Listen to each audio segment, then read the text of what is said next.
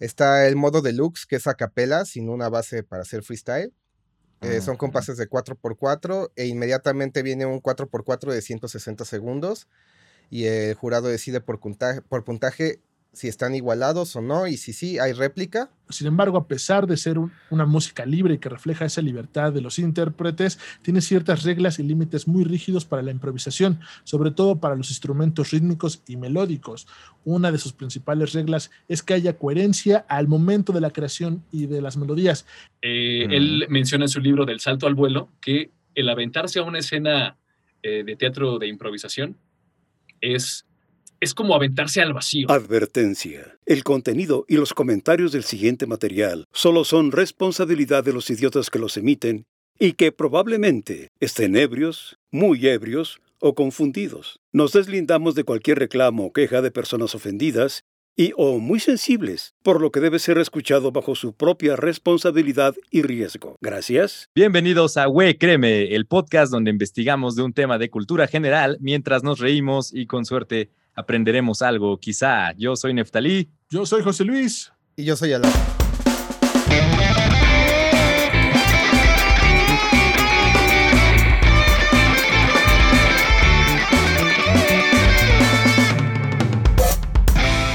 Y tenemos como invitado a el Némesis de José Luis, un vago que se metió a la grabación, al Zoom pero super mega némesis. O sea, no tienen ni idea de las horas que he pasado corrigiendo eh, palabra por palabra. ¿Qué digo palabra? Letra por letra.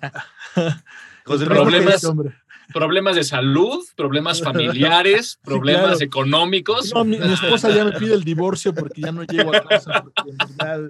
pero me dice mi esposa, oye, pero son 10 loops. Son 10 loops. O sea, José Luis no quería estar aquí, inventó que se le fue la luz para no, para no estar aquí. Dijo, no, se reventó un transformador hace rato, no voy a... Lo convencimos de que tenía que estar aquí. Y bueno, que se quemó el metro, dijo que se quemó el metro, según. Y bueno, está con nosotros Miguel de León, ¿cómo está? ¿Qué pasa? ¿Cómo están? ¿Cómo están? Acá muy a gusto de estar otra vez en el programa. La vez pasada me la pasé como, muy, muy chido. Como Archie.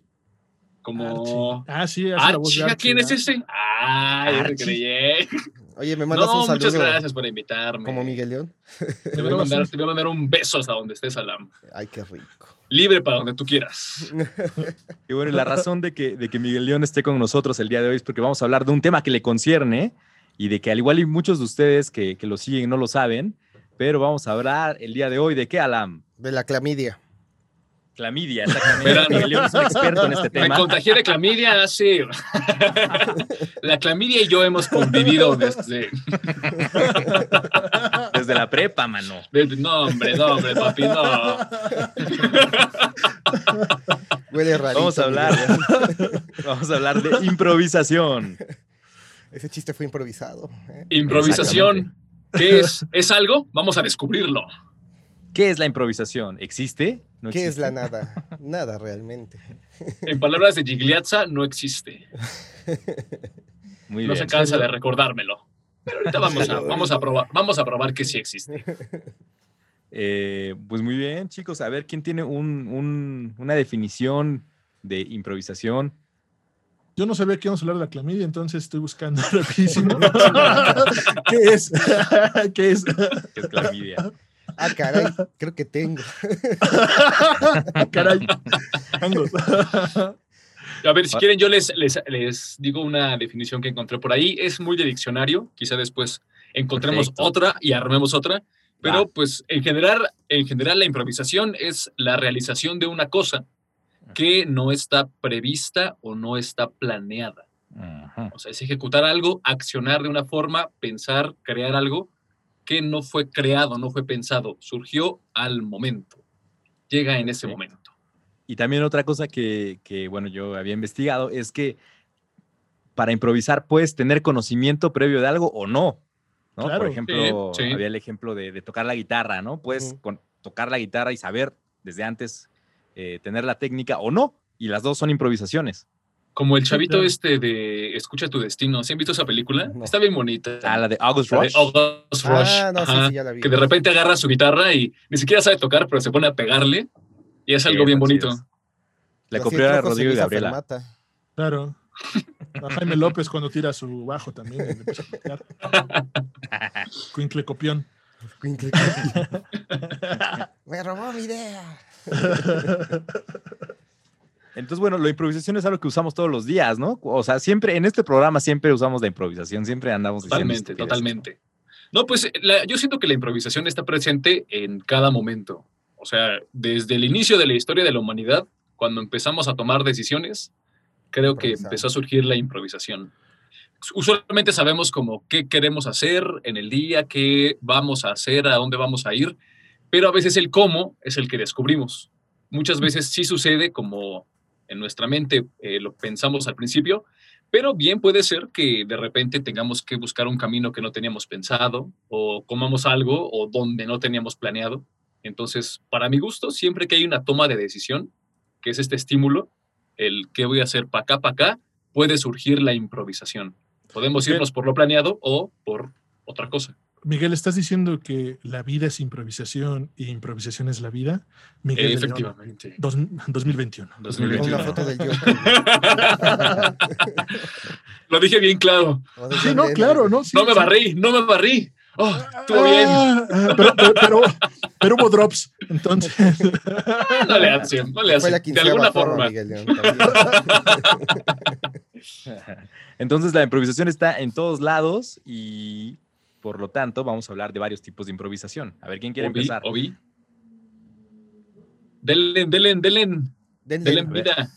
Eh, yo, les quisiera hablar un poquito de la improvisación aplicada a un arte en específico. No, o sea, está, está, ligada con la música, pero no es el arte de improvisar música como tal. ¿Es tu eh, arte? Es el freestyle, que se ha puesto muy de moda últimamente. Ah, claro. Las batallas de gallos famosas. Chuntar style asesino. Por ejemplo. No me están viendo que estoy bailando. El Oigan, si, si, si tararea una canción, ¿nos tumban el video? no sé si improvisado. No, técnicamente no, ¿verdad? No. Lo metemos como performance, güey. No creo. Si no es de los Beatles, no. Exacto. Ya que de los Beatles no podemos hacer nada, hijo. Nada. Ah, ese, ese, episodio estuvo muy padre, ¿eh? estuvo bien loco. No sé yo nada de pues, música. Pues estamos, estamos endeudados por ese episodio. no monetizamos y, ya estamos endeudados. Y estamos Todos tus estudios para pagarle a Paul McCartney y a Yoko. claro. su madre. A ver, entonces, ¿qué freestyle qué? Pues está bien bonito. Ah, órale, súper, qué chido. Gracias.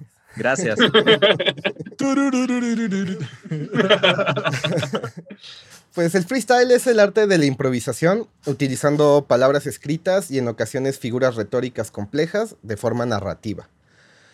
Hay dos tipos de freestyle, el que es artístico, en el que solo fluyes con lo primero que se te venga a la mente, generando conceptos, o cuando quieres hablar de algo en específico, y el competitivo, que es en el que tienes que tirar sangre con palabras e ingenio para herir a tu rival con lo primero que se te ocurra. El competitivo de su mamá, usualmente. sí, tu mamá es tan gorda que. Sí, Mama jokes. Claro. y dad jokes también, güey. El competitivo evolucionó en forma de formato. O sea, ya es algo como establecido con sus ligas. Antes era solo tirar sangre por sangre, insultar, y ahora deben de cumplir con ciertas temáticas para generar puntos. Entre mejores construcciones hagas, eh, mejor puesta en escena tengas y mejores conceptos armes, o qué tan hiriente puedas llegar a ser, es más posible que ganes una batalla. Para la improvisación necesitas cultura. Esto es muy importante. No puedes hacer un freestyle sin tener un conocimiento de cultura general. O sin escuchar güey creme, por ejemplo. Claro. Exacto, para eso es este podcast. Para eso está este. Hay un ejemplo de la, de la final internacional de este año, bueno, del año pasado, porque estamos en el 2021, donde se enfrentaron dos raperos que se llaman Tata y Skone. Y a Tata le tocó improvisar con la palabra filantropía. Y resultó que él no sabía que era filantropía. No mames. Sácale. se tuvo que inventar ahí, obviamente la perdió. Qué menso. Y, también fue algo injusto porque a Escone le tocó la palabra alegría, güey. Entonces sí fue como. Y tampoco no estuvo balanceado. No, sabía que era la alegría. Siempre había sufrido toda Su verdadero nombre es Steven Wilson. Pero, ¿crees, ¿crees realmente que haya sido injusto? Pues eh, lo consideraron injusto en el aspecto de que pues, era una palabra compleja, pero o sea, sí eh, tendrías que haber, saber qué es filantropía. Pero las dos riman con IA, ¿no? Bueno, sin embargo, también el campo semántico fue un poco injusto, ¿no? la alegría es algo un poco más en contacto con todos y puede ser relacionado, como es tan abstracto, puede ser relacionado con muchas cosas. Y la filantropía, tiene que ser muy específica. Muy concreta, ¿no? Muy, Exacto. Puede ser. que sí puedes armar unas cosas impresionantes, pero tienes que ser obviamente. es. Que yo no sé qué es. puedes rimar muchas cosas, pero tiene que significar algo, evidentemente. Eh, evidentemente es como si es como si yo grabara algo y lo compraran con algo que hace, no sé, Gerardo Reyero. Ah, no, de acuerdo. No tiene nada que ver. Nada que ver. Nada que ver. pero nada, ¿eh? No, te pasaste. Creo que sí estuvo muy. ¿Exageré? No, yo sí que... Ah, estuvo bien. Como ejemplo está bien. Como ejemplo abismal, yo creo que estuvo abismal. bien. ¿no? ok, sí, claro. Para juzgar la improvisación, también necesitas tener cultura, aunque muchos critican a los jueces que nomás no dan una, sobre todo en la FMS. Y además debes conocer los arcos narrativos de los mismos freestylers. Es como. ¿Han visto la lucha libre estadounidense? Sí, claro. que cada luchador tiene su arco narrativo, digamos. Sí, como, cuando se murió el Undertaker y después se vivió. Tienes que saber más o menos qué ha hecho el freestyler, cuál es su carrera, qué, qué ha ganado, y con eso puedes atacarle también. Claro. Órale. Y obviamente también influye mucho de dónde es el freestyler, de qué edad tiene, por ejemplo, no puedes este, hablarle de Tepito a un freestyler de Perú. O sea, no va a ser un ataque como tal, no va a entender. También es ponerse en el contexto. Ah, también dentro del freestyle hay un recurso que se llama barras, que son muy importantes ya que es una especie de doble sentido o albur que también utilizan para atacar al contrincante y estas suelen ser un poquito más inteligentes, más elaboradas y muchísimo más elegantes, te dan más puntuación.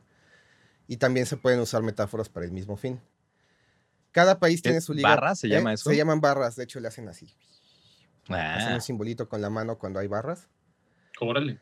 Eh, cada país tiene su liga profesional de freestyle, pero la principal y más famosa es la FMS, que es la Freestyle Master Series la competencia consta de cinco batallas de 30 minutos aproximadamente, eh, donde los competidores tienen que destrozar al rival a lo largo de distintos modos. Está el Easy Mode, el Hard Mode, hay dos rondas de temáticas, el Random Mode, que puede ser utilizando un objeto, que sacan de una caja un objeto, no sé, digamos, el condón de Miguel León, güey sí, claro.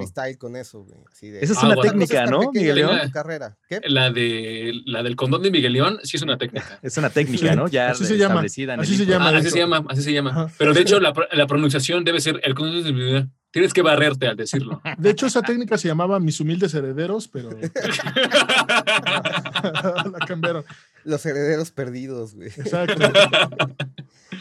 También está el personaje contrapuesto, que uno rima, por ejemplo, del día y el otro tiene que ser el contrapuesto de la noche. Hay otra forma de terminaciones, que es rimar con dos palabras como fajar y rajar. Eh, suelen ser más contundentes y cambian cada cuatro tiempos. También en el Random Mob se pueden utilizar noticias actuales, como lo de la Casa Blanca, que acaba de pasar. Ah, hay un modo imágenes. La de Angélica Rivera, ¿no? ¿Te refieres? Sí, obviamente. Estamos en el 2018. este, el de imágenes que les ponen algo en la pantalla y con eso improvisan. Después de esta ronda de random, sigue una que se llama Minutos de Sangre, que es una especie de sudden death, donde un competidor tiene un minuto para tirarle mierda al otro y enseguida el, el otro competidor tiene su minuto de respuesta. Y cambian de orden, el otro tiene para tirar sangre y contesta. Está el modo deluxe, que es a capela, sin una base para hacer freestyle. Eh, son compases de 4x4 e inmediatamente viene un 4x4 de 160 segundos y el jurado decide por puntaje, por puntaje si están igualados o no y si sí hay réplica, que es una especie de empate y tienen 120 segundos 4x4 para decidir quién gane. ¿Les ponen un metrónomo o algo? eh, sí, hay un contador en, el, en, en pantalla. Y ah, ellos lo están viendo. Y que, o sea. aparte también hay un beat de fondo, me imagino. Sí, bueno, o sea, en todos hay menos en la, capela. De capela. Pero ¿qué, ¿qué, evalúan los jueces? ¿En qué evalúan que la rima? La... rima, el qué tanto dañas al enemigo, qué tan elegante, qué tanto conocimiento tienes, si no ah, te trabas, porque también eh, durante el Si no te barres. Se, medio trabas, Ahí les, va, ahí les va una anécdota. Un compi el maestro Adrián Manso, donde quiera que esté, espero que escuche este podcast. Es, él es un amante del mundo, es un ciudadano de este planeta, de esas personas que de repente te va a salir con una cosa que ni siquiera esperabas. Él una vez me platicó. Sí, no, es increíble. Una vez me platicó que estuvo en una batalla. ¿Una vez te qué, perdón? Me platicó, me platicó. Ah, pues habla bien. Una vez me comentó. No te puedo, editar. demonios, mi secreto está siendo revelado. Me platica que va a una de estas batallas de freestyle y acá está, no, que tu mamá y no sé qué, y la tu hermana y no sé qué, estaban acá, el dimes y diretes, y de repente piden así como del público ahí una palabra o algo, un detonante para la, para la siguiente batalla, y él les dice, a ver, ahora en vez de insultarse, échense flores aláguense el uno al otro. Ya, huevo. Empiezan acá a hacerlo, pero dice que al principio estaban inseguros, no sabían qué hacer, porque todo lo que entrenan, todo lo que practican, es para tirar caca. Entonces, de repente terminaron haciendo otra vez insultos. No, llegaron. No funcionó. Supongo que tampoco eran tan pro, porque si hubieran sido pro, los acaban. Una vez me pasó, no sé si les ha pasado, que se les acerque a un vato para, para igual echarles un, un freestyle. En el camión, güey. En, la calle o en el camión. Entonces estaba yo ahí por Bellas Artes y se acerca un vato, no, pues les voy a echar un freestyle y ya se lo echó, ¿no? Una improvisación, ¿no? Ves que te ven y, no sé, traes una sudadera negra y ya sobre eso dicen cualquier cosa, sí, sí, sí. Y yo le dije, órale, está muy chido, güey, pero... Y traía un libro de poesía por alguna razón. Le dije, a ver, ahora échatelo con, con este poema. Oh. Y, y, y, lo, y como recitó el poema, pues rapeando, y no man, le dije, güey, ¿ves? Desde tú inventando cualquier estupidez y puedes escribir algo chido. ah, ve, güey, ¿no? Sí, no, pero pues es que también, bueno, a mí se me hace muy padre la improvisación, pero ah, esas cosas como que, bueno, y además no es totalmente improvisado, ¿no? Ya tienen ciertas eh, cosas eh, que nada más adaptan, supongo, algo así. Tú nos platicarás más, Miguel León, sobre eso, pero... Obi, pero bueno, me acordé también de, esa anécdota. Yo prefiero mil veces los que llegan a hacerte un freestyle a los que llegan a decirte, hola amigo, estoy buscando un muchacho guapo. Y ya después de que te echan el choro, ay, ¿me compras esta paleta? Es para apoyar mis estudios. Odio, odio, no, los odio, los odio. ¿Quién te dijo que para vender tienes que halagar y adular a la gente? ¿Quién te mintió? es bien incómodo eso, ¿no? Es como un culto esa madre, güey. Sí, está muy cañón. Estuvieron muy de moda como en el Navidad de 2019, yo los veía un chingo, güey. Sí, un montón, un montón. Muy cañón, muy cañón. Pero que hay alguien como que los entrena, ¿no? Debe ser ahí una como una medio secta, no sé. Por eso yo digo que es como un culto, una secta, güey, porque si esa Sí, los adiestran así, como tipo en naranja mecánica, ¿no? Los ponen así con sus ojos así súper abiertos y viendo una y otra vez la misma, la misma cantaleta. Como echar flores, güey, para que te compren. Sí, eran horribles, espero que no regresen, güey. Ojalá se extingan. Ay, me que llegan a decirte, ¿ya te dieron tu promoción? Exacto. Te quieren vender pinche perfume. Ah, a mí que me dijeron, este, ah, ¿cuánto les costó? también. ¿Les costó qué? y, bueno, pero eso sí le, le porque no traía el cubre, lo traía en la, ya saben, desde que traen el cubrebocas en la papada. Pues es que es parte. Y le dije, le dije, oye, ponte bien el cubrebocas, ¿no? Y después me dices, y ya se lo pone, le digo, no, gracias. abrigo, abrigo. No por no ponerte bien el cubrebocas. Sáquese. Castigado. Bueno, ¿y luego qué? Freestyle. Eh, ya nada más les cuento un poquito de cómo es eh, el modo. Eh, son rimas 4x4 u 8x8 y hay una que es 2x2, que es bastante interesante. No es tan común en la FMS, pero sí en la competencia de Red Bull que es un modo donde el oponente construye y el contrincante remata. Y debe tener un oh, punchline. Órale. Entonces, el que empieza le tira mierda y el que cierra le, termina tirando mierda a él, pero ya con el punchline. Y de hecho es un modo un poco injusto porque hay localismos. Digamos, si están en Argentina y se está enfrentando contra un argentino, le pasó a Asesino, por ejemplo, eh, el público empezó a gritar de, que ya se lo había cogido y él ya no pudo entrar. Entonces perdió puntos por eso y perdió la batalla por eso. Que hasta dijo a los huesos así, oigan, ¿qué pedo? Y se cambió el papel. Como no entró, entró el contrincante otra vez y ya no pudo dar punchlines. Sí, ya valió. Chale, sácale. Pero es que también viene de la naturaleza del freestyle, que es una competencia, ¿no? O sea, ahí el fin, el fin es la creación, pero con el objetivo de ganar, de ser superior. Entonces, creo que por eso también suceden esas cosas. Si, si, fuera nada más como creación, estaría muy interesante. Si no fuera nada, si no fuera competencia. Pero les hablaré ahorita un poquito de eso después. pero, pero, pero, pierde, ¿no? O sea, pierde como contexto. O sea, al final de cuentas la competencia es lo que te, lo que te lleva ahí, ¿no? En este caso. Imagínate también los concursos de albures, ¿no? O los albures en la, en la vida cotidiana. O sea, también los albures tienen mucho que ver con la improvisación. Pregúntale a Manuel Campuzano. Exacto. al señor Roy. Al señor Roy. Señor Roy. Señor Roy. hace, del albur, hace poco me tocó también a, este, escuchar a este Fogarty y a Filio también, por ejemplo. O sea, o sea sí, los, los tuve que parar porque no podíamos grabar. O sea, güey, ya. Estaban freestyleando. ¿Pero quién? ¿Filio? ¿Mario? Sí, claro, pero es ah, leve, súper leve. Los dos son unos caballeros, pero alguien dijo, o sea, de por sí ya llevaban todo, el señor Fogarty llevaba todo el día albureándome. finamente, finamente, o sea, eh, hasta que le dijo, oiga, señor, ya me di cuenta y me dijo, te tardaste mucho. O sea, pero, pero es eso, o sea, el albur también tiene que ver mucho con la improvisación. Yo te digo algo y tú me lo contestas, y como me lo contestas tú, te aplico la siguiente contestación, ¿no? Pero es esta jiribilla que también estás demostrando competencia. Literalmente, eh, lo, dijo Octavio Paz, te estás tratando de chingar al prójimo, ¿no? O sea, como, como, esto también que tiene que ver mucho con el freestyle, ¿no? O sea, es parte de, de la competencia, de, cómo se llama esta hormona que tenemos los hombres, se me fue el... La, testosterona. La testosterona, exacto, exacto, exacto. Pues ya para cerrar, Sí. Nada más les digo de, las dos ligas más famosas, ya les dije la FMS, esta consta de ascensos y descensos. Qué bueno que no esté el Atlas en esa porque ya estaría descendido. y los mejores califican a la internacional, que ya es con la final. Y otra de las ligas más importantes es la de Red Bull, que fueron los que iniciaron el movimiento competitivo del freestyle. La verdad, sin esa liga no existiría el, el freestyle como ahora. Qué visionarios, la neta. Sí. sí, ¿Por dónde, no?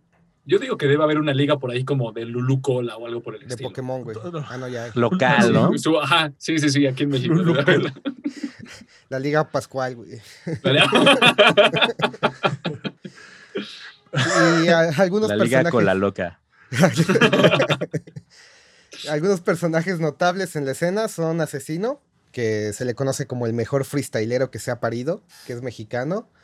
Está Woz, Bennett, Raptor, que es el campeón internacional mexicano actual.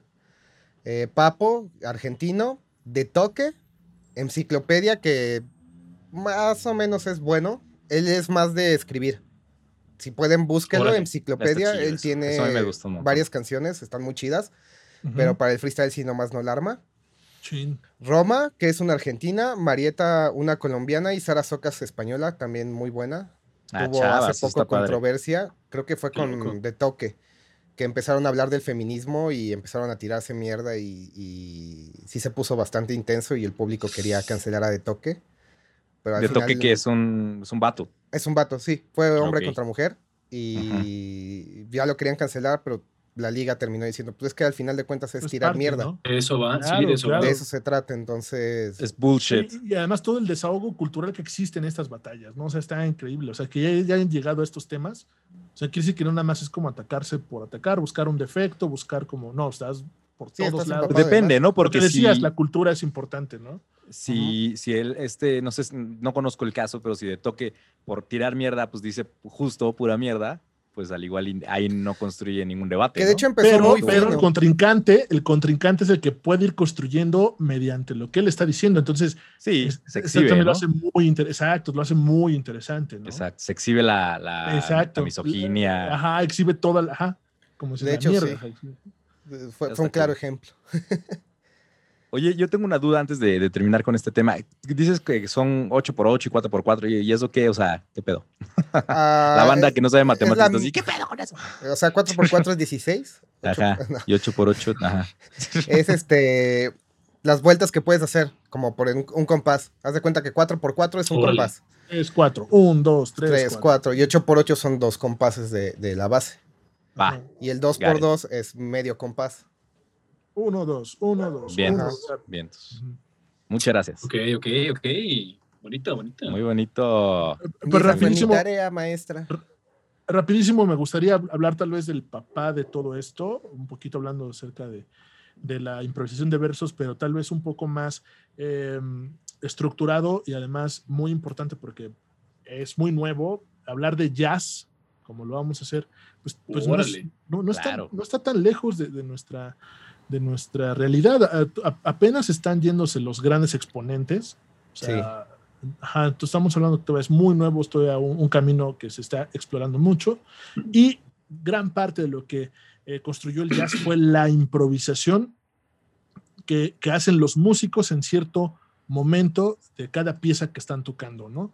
Eh, se, se, habla de que en el jazz hay grandes compositores, así compositores este, eh, geniales, pero, pero no solamente es como la, escribir como la partitura y ser como este músico académico, son, son músicos que han generado cosas impresionantes porque saben improvisar y mucha gente va a verlos por el lenguaje que construyen mientras están este, tocando, ¿no? Eso es como, como, como, como lo más importante del jazz. Eh, el jazz como lo vimos en Soul.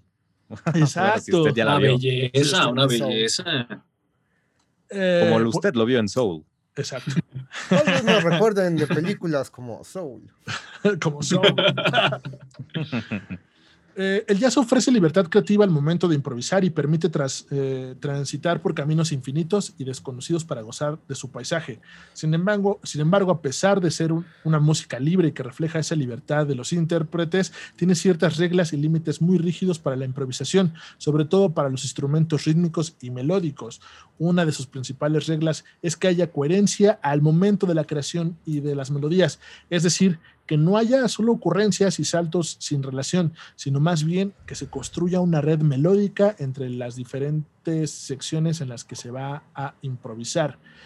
John Coltrane decía, en ningún momento hay fin, siempre hay que imaginar nuevos sonidos, nuevos sentimientos que transmitir y siempre está la necesidad de mantener lo más refinado posible estos sentimientos y sonidos, de manera que podamos ver realmente lo que hemos descubierto en su estado puro ver es lo que realmente somos para poder transmitirlo, ¿no? E, e, e, estos, estos eh, músicos que ahora conocemos como los grandes músicos, como Joel Contrain, como eh, Monk, como Charlie Parker, eh, Miles Davis, han sido músicos que a pesar de que vienen de una estructura, la mayoría de una estructura baja en cuestión económica, al momento la, música les ha permitido llenarse de, otros aspectos como culturales. Han sido personas tan inteligentes que se han adaptado, muchos inclusive sin estudiar en sus primeros años música, eh, se han adaptado, a, se adaptaron a este medio tan complejo. Tú como espectador de, jazz vas a encontrar dos tipos de público en el concierto. Uno, que sea el músico de academia, que esté ortodoxamente analizando lo que esté pasando, y otro, que esté sintiendo todo lo que está pasando en ese momento, ¿no? O sea, ese lenguaje es un lenguaje abierto para los, para los dos. Yo lo comparo mucho con la, como con la poesía. Tú vas a tener como dos tipos de poetas, ¿no? Y es como muy importante ver esto. Eh, vas a tener un tipo de poeta como Octavio Paz, eh, que, que, es mucho más estructurado, y vas a tener otro poeta como Jaime Sabines. Uy, uy, Exacto. Ajá, pero los dos tenían cosas que decir, la, la forma es la, la, lo, cómo, lo, cómo lo dicen y el público es el que también decide, a muchos les gusta más como el lenguaje de Octavio Paz, a otros les, les hace sentir más lo de Jaime Sabines y pues así el jazz, o sea, a final de cuentas eh, tocan unas vueltas el tema principal, que es un tema ya estructurado, se llama estándar y después vienen los músicos a improvisar, regresan al tema improvisan y cierran. Es como más o menos la, una variante muy genérica. Entonces tú cuando vas a ver a una banda tocar, identificas el tema, muchos hasta lo tararean y empieza a improvisar el saxofonista o el guitarrista o el bajista. Y entonces ahí es donde viene el disfrute, el deleite de lo que está haciendo con estas ideas. Y después, para, para darte otra refrescadita, como, como si estuvieras este, comiendo dulce y te dan un vaso de agua, regresan al tema, lo vuelves como a tararear, disfrutar y tal vez hasta siguen improvisando. Eso es como lo, rico que hace el jazz. Pero también lo llega a ser muy complejo. Como les dije, ahorita les leí, pues no solamente es tirar ideas por tirar, también estructuras. Hay una leyenda que dice que cuando Charlie Parker es un saxofonista muy importante, empezaba su carrera estaba tocando con músicos ya grandes, muy buenos, y improvisando, pues no estaba dando el ancho. Entonces el, director de, del grupo vaya, agarra un platillo y se lo avienta, ¿no? Esto lo ah, hace sentir, ajá, como ya cállate, o sea, cállate, no sé qué estás haciendo, pero cállate, o sea, y, y, y, y este, eso hace que este cuate pues se obsesione y se convierta en el mejor saxofonista que ha tenido el jazz, ¿no? Cuando puedan busquen cosas de Charles Parker, este, creador del bebop, son temas rapidísimos, Anthology, este, Lee, ¿no? Por ejemplo, entonces este, se van a dar cuenta pues, de lo que lo llevó una mala improvisación a, después este, hacer, ¿no? Eh, eh, no, no sé. Eh, Está buenísimo porque además en, la cuestión del jazz, hay algo que, dicen que se hablan, ¿no? Entre los músicos, o sea, te, comunicas con, un lenguaje musical y eso me hace bien curioso, ¿no? Cuando lo ves, y, así cómo se están hablando con la música. esto se ve mucho, por ejemplo, el blues, que es el papá del jazz. Eh, es que eh, podemos hablar de que los, los, esclavos africanos que fueron traídos a América empezaban a inventar este, frases y los otros la repetían. Esto pues también se habla de que pues, son improvisaciones que después se fueron convirtiendo en estructuras, ¿no? Eh, no sé, no se me ocurre como algo así como tan genial, pero podría decir, este, estoy piscando bajo el sol y los otros contestan, ¿no? Estoy piscando bajo el sol, ¿no? Así eh, que, que, que, es como empiezan a surgir los cantos que después se convierten en blues. Cuando tú ves una banda de blues y tienen un invitado musical, sobre todo un invitado, hay muchos duelos. Por ejemplo, si tú invitaste a un guitarrista, el guitarrista principal tira un lick, tira un riff, y el, eh, eh, soleando, improvisando, y el invitado lo tiene que igualar y mejorar. Entonces se hace como cosas muy interesantes, como toca uno y el otro le contesta. Toca uno y el otro le contesta. Obviamente, todo es improvisado. Como cuando Cream invitó a Jimi Hendrix, ¿no? Y se los chingó. se chingó a Eric Clapton. Ah, exacto. Sí, sí, sí. Sí, O sea, este tipo de cosas. Cuando invitaron a Slash en el G3, güey, también se lo cogieron. Sí, pues sí, es que también. Es que también. Como cuando invitó este Adal Ramones, cuando Adal Ramones invitó a Ricardo Arjona a otro rollo. al poeta. Esa cosa estaba montada, ¿no? La del poeta, ¿no? Sí, sí está. Pero muy bueno. causó, mucha, causó mucha tensión en su momento. El cenicero, ¿no? Que le reventó. Ah, sí. Se la, se la, supo hacer. Entonces, pues, pues, prácticamente así el jazz. Nosotros en México tenemos un, algo muy similar, que es también en los sones ah, son son jarocho. que también llega un momento en que están improvisando y también existe y albureando. Ajá, y existe esta, existe esta cultura que están dos grupos tocando y uno le empieza a aventar al otro y el otro le contesta y están todos en el mismo son y determinados compases cambian como la estructura, que son músicos que ya se la saben, entonces siguen improvisando bajo estas estructuras y Alan lo mencionó bien las coplas, ¿no? Dos tipos de cuidado Pedro Infante y Jorge Negrete, supone que están, así entre comillas, improvisándose los insultos, pero probablemente es un retrato de, algo que sí existe. Exacto, ¿no? y así también es como muy importante. Eh, pues, abarcando un poquito lo que Alan ya había dejado, que es como la actualidad, pues, pues, venimos de aquí, ¿no? Sí, pues también eh, algo que bueno, nota que voy a hacer un paréntesis, tiene que ver con esto de la música.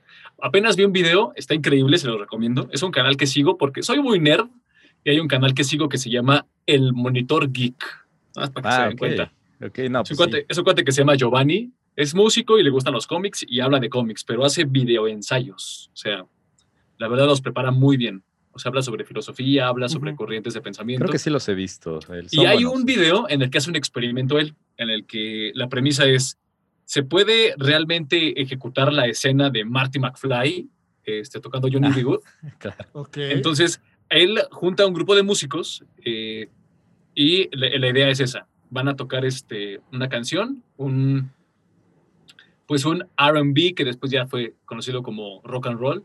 Él les va a dar un par de cues nada más como lo que dijo Marty al principio y se pone a tocar. Obviamente el video es como medio documentalillo porque empieza presentan a la gente, presentan lo que van a hacer. Al principio improvisan un blues de 12 barras, empiezan acá a jugarle tantito, y ya después eh, empiezan a hacer el experimento. Está muy bueno, vayan a verlo. Pero lo padre es que también algo que es muy, muy, muy notorio es que entre mejor músico es, y con mejor músico me refiero al estudio, a la trayectoria, preparado. al conocimiento, exacto, muchísima más libertad tienen para hacer las improvisaciones. claro. tienen mucho juego, pues. O sea, una persona que apenas sabe tres acordes, pues puede jugar únicamente con tres acordes, ¿no? Alguien que está empezando a tocar un instrumento. Alguien que tiene toda la vida estudiando armonía, estructura, va a jugar con todo eso que sabe. Entonces, está muchísimo más padre, más disfrutable jugar con, con alguien que tiene pues más, más contexto, pues más entrenamiento. E, es, interesante. Bueno, vas a no, no, no, lo que te iba a decir es que para los más ortodoxos del blues, eh, también cada, cada lick, cada riff eh, te está hablando de una época. Porque, por ejemplo, esto, esto alguna vez sí, sí hay un libro, que voy a tratar de acordarme, pero eh, que habla de licks de guitarra, donde, donde estructuran mucho así como como los, los grandes estudiosos del blues dicen que cuando se hacía este tipo de leaks, estamos hablando de una temporada, cuando hacemos este otra temporada, otra temporada, por ejemplo, no es lo mismo cómo soleaba Moody Waters, que de los papás del blues, a cómo va soleando ya después Steve Bray Vaughan, ¿no? Por ejemplo, que se mató en un avionazo, pero es como también otro, otro grande del blues. Como Lo que hizo, lo que hizo interesante, no, hay, sí hay que buscarlo, porque no me acuerdo quién hizo ese solo de la película, no sé si fue Van Halen, pero lo que está muy interesante es que sí combinó estas épocas. Sí fue un solo que estaba hablando de otra época desfasado. Por ejemplo, es como si tú hubieras vestido un monito con, con frag y sombrerito y le hayas puesto unos tenis Nike. ¿Me entiendes? O sea, como que lo sacas de época. Entonces, lo que hicieron los productores musicales para esa escena fue como algo muy sensato. Fue que sonara a los 50 con un solo de los 70. Actual. Exacto, ajá. ¿Me, entienden? O sea, como que, sí, eh, como que musicalmente estuvo muy interesante. Otro dato de improvisación, eh, ahorita que hablamos de Van Halen, hay una rola que igual Alan me, la recuerda, de Michael Jackson, que están grabando el, el, solo, ajá, ajá, que está grabando el solo Van Halen y alguien azota una puerta. Está tan increíble, ajá, tocan, exacto, está tan impresionante la improvisación que estaba haciendo que prefirieron sacar eh, la toma con ese ruido a repetirla. Órale. Improvisando como un dios, escúchenla. O sea, la verdad es que es una rola súper popular. De hecho, suena el. Exacto, sí, sí, sí. Pero está tan impresionante el solo que estaba improvisando que dijeron, va, dale ya. O sea, imagínate la calibre Michael Jackson, o sea, calibre producción Michael Jackson, que esas cosas se pensaría que son impensables. Pero la improvisación de este hombre, ¿no? Buenísimo. De hecho, hay una anécdota de John Coltrane cuando estaban grabando Giant Steps que es una canción, para ponerlos en contexto, que más o menos cambia de armonía. El paso del gigante es, ¿no? Sí, el paso del gigante. El paso del gigante. No, es la de los pajaritos, mano. que cambia de armonía cada cuatro compases aproximadamente y llega el, el turno del pianista para improvisar y tú puedes escuchar cómo en los primeros compases está totalmente perdido. Perdido, así claro. No sabe ni cómo, ni qué lenguaje está utilizando. Y pues, fue la toma que se quedó porque fue la mejor de 24, yo creo. Sí, sí. Por ejemplo, pero, pero es que además estamos hablando de músicos súper estructurados. O sea, esto lo dejaron porque, pues, ajá, o sea, sí se oye, sí se oye que está perdido, pero no está tocando cualquier cosa. O sea, sí, sí me entiendes. O sea, eran músicos que se aventaban a un abismo. O sea, se, se habla de que las tocadas de Miles Davis era así como, esta es la, la, la estructura, chavos, vámonos. Oye, pero nunca he escuchado la canción pues, no importa. Vámonos, dije. dije vámonos. Exacto. no, por ejemplo, también hay otro, hay una anécdota, creo que se las he contado de, este, de este eh, tololochista, no, guitarronista, del que toca el guitarrón en los mariachis, que están grabando la de 100 años de Pedro Infante. Ah, este, una joya. La de, Pasaste a mi, a mi lado, ¿no? y, el, y, el, y, el, de que toca el, el, este, el guitarrón está borrachísimo. ¿No? O sea, y tú ah, escuchas, sí. claro, tú escuchas la estructura y, o sea, ya no la repitieron porque ya no podían llamarle a Pedro Infante porque se dieron cuenta. Oye, ven, tienes un retake. tienes un retake, exacto. Imagínate que así fuera el doblaje ahorita con todos igual, así de, chira, hay que llamarle a Rivero otra vez porque sí. pinche Miguel estaba bien pedo. Exacto. Pero, pero actualmente los mariachis tocan exactamente igual como dejó este hombre la grabación. O sea, sí es algo que no se ha cambiado, o sea, es algo que pasó y pasó y pasó. O sea, sí, no, está, no está descabellada, no quiere decir que metió la pata a las cuatro, pero sí hay cosas como que igual sobrio no hubiera hecho. Sí, loco. y es algo también que se me hace interesante que, que decía Miguel León, eh, que la, la, preparación ¿no? que se necesita previa. O sea, es que tenemos la idea de que la improvisación la puede hacer cualquiera, ¿no? Y que cualquiera podemos improvisar y podemos crear algo y, ya. Y, realmente esto que dices de que entre más preparación tienes, mejor puedes improvisar o puedes hacer algo nuevo. Y eso me gustaría que nos hablaras, Miguel León. A ver cómo está la cosa. Tú que eres el. Vale, les voy, a, les voy a hablar Nada más voy a hacer la nota de que quizá Neftalí no hizo su tarea, por eso me dio la palabra, pero voy a. Yo tengo una historia de cine, que si la quieren escuchar, ahí está. No, venga, venga, venga, venga. Este, pues realmente sí es cierto. O sea, algo que les voy a hablar en un ratito, les voy a hablar en un ratito, es que eh, el teatro improvisado, que es de lo que voy a hablar, es algo muy democrático. En un momento regresamos. Puede ser. En un momento regresamos. Eh, es, muy, es muy democrático. Cualquiera puede puede empezar a realizarlo. Ojo, de manera profesional sí requiere un proceso. Pues es como el doblaje. Cualquiera puede hacer doblaje, ¿no? Que quede bien, que quede mal, ya depende de, cada persona. Es como cualquiera puede cocinar. Sí. Exacto, exacto, justo la frase del gustó. ¿En qué momento se le olvidó a Disney que hace películas para niños? Este, bueno, la, improvisación sí es una herramienta, como lo acaban de decir, en muchas de las eh, manifestaciones artísticas, ¿no? música, danza, y ha estado presente desde el principio de los tiempos. O sea, improvisar requiere buscar nuevos caminos de hacer algo, ¿no? A la primera persona que se le ocurrió agarrar una tuna y quitarle las espinas y comérsela, pues estaba improvisando, dijo, ay, a ver, ¿a qué sabrá? Y ya le quitó, lo probó y pues estaba bien rico, ¿no? Sí. Eh, y se tapó. Exacto, se tapó. Sí, porque no creo que se haya comido solamente una, ¿no? no, no, no, no. Y Pero más pasos tunas también. Y, y descubrió la, la, cura para la diarrea, bendito. Y esta, esta improvisación, pues, ha existido siempre, siempre, siempre en, en la historia. O sea, hay manifestaciones desde las pinturas rupestres que probablemente no fueron pensadas, sino nada más alguien dijo, ay, a ver, me acabo de manchar la mano. Oh, descubrí que puedo pintar con eso, puedo dejar aquí algo. En Grecia, en, eh, donde se presume que nacieron las manifestaciones teatrales, que eran estas fiestas eh, religiosas, las dionisiadas, también de repente alguien tomaba el brío del alcohol y se ponía a improvisar unas rimas, poesía, improvisaba algo. Inclusive en la Biblia hay manifestaciones de improvisación cuando la mamá de un profeta que se llama Samuel supo que estaba embarazada, se puso a cantar así, ay, gracias Dios y así, ¿no? De, eso. Eh, el rey David también. Ah, claro. Se puso a bailar frente al arca del pacto, exacto. De ahí salieron las mañanitas. Un pacto. Exacto. Pues tenía su arpa, ¿no? Sí, también él era músico. Entonces también ahí se puso a bailar acá. Ha estado presente siempre, siempre, siempre. Pero la improvisación como herramienta está ahí. Ahora, hay una, modalidad, digamos, que es la modalidad teatral, que es la improvisación como fin, porque no se busca como herramienta de buscar y descubrir, sino como un fin, algo presentable. Eso es de lo que les voy a hablar yo. En una improvisación de función, eh, en una función de improvisación teatral, es, es, una función que, cree, que, se crea al momento. En ese momento nace. No se preparó nada, no se ensayó, porque no se puede ensayar si es improvisado. Se entrena. Se entrena para llegar a eso. Eh, no se ha visto antes, porque obviamente no, no se planea, no, no estamos acordando qué se va a hacer, no se ha repetido antes como en una función de una temporada de, no sé, este, el tenorio cómico. ¿no? Claro. No se ha visto antes y lo más probable es que no se vea después. Como el tenorio cómico. Ah, no, sí se ve. Como el tenorio cómico. No, ese se, no, ese se va a ver. Hasta, cada año, con bisoño, además. sí, es cierto, tiene años desde cuatro.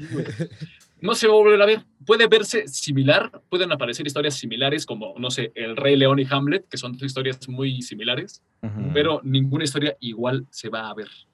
En escena, un improvisador funge tres roles.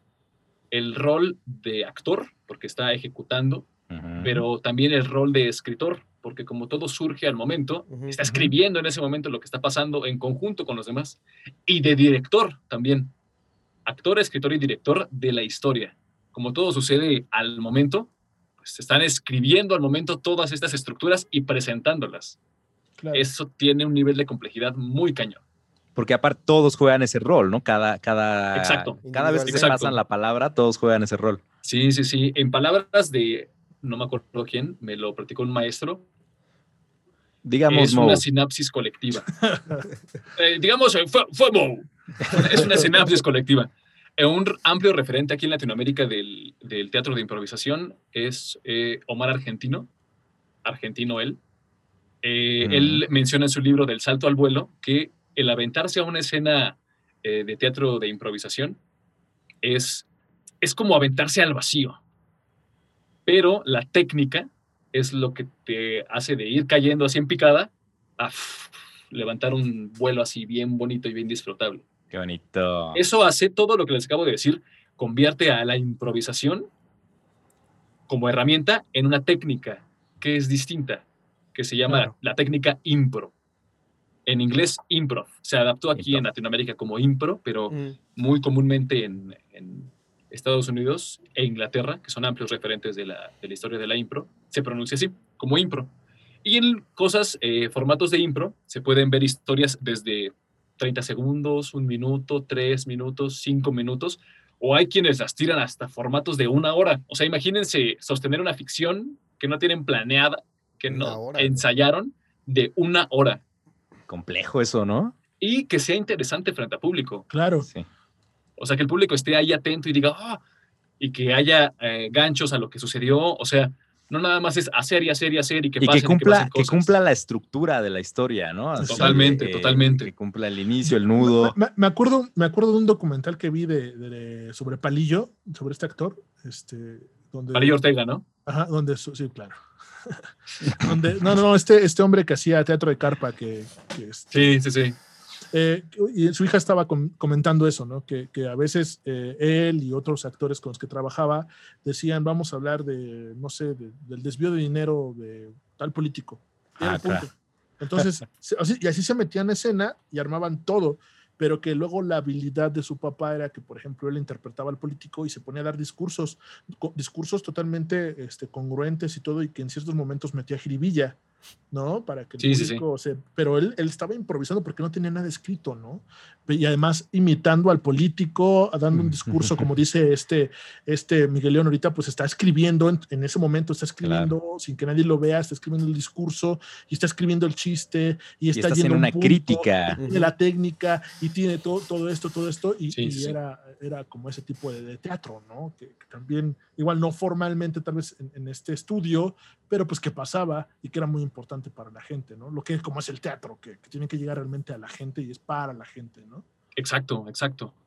En ese tipo de historias que se cuentan, eh, pueden, pueden variar. O sea, en ese caso, lo que comenta José Luis es un breve fragmento, pero puede ser tan amplio como toda una función, toda una historia. Claro. Eh, las historias pueden ser libres, del estilo, cuenta una historia de lo que tú quieras, o pueden tener un estilo, el estilo se refiere a, pues como lo dice Neftali, una estructura. Puede ser estilo eh, acción, estilo terror, estilo comedia musical, estilo cine de oro mexicano. Puede tener eh, estos estilos y obviamente para poder generar, generar una historia así, hay que tener mucho estudio y conocimiento de esas estructuras. Hay que conocerlas, hay que investigar, haber visto, haber leído para, para armarlas.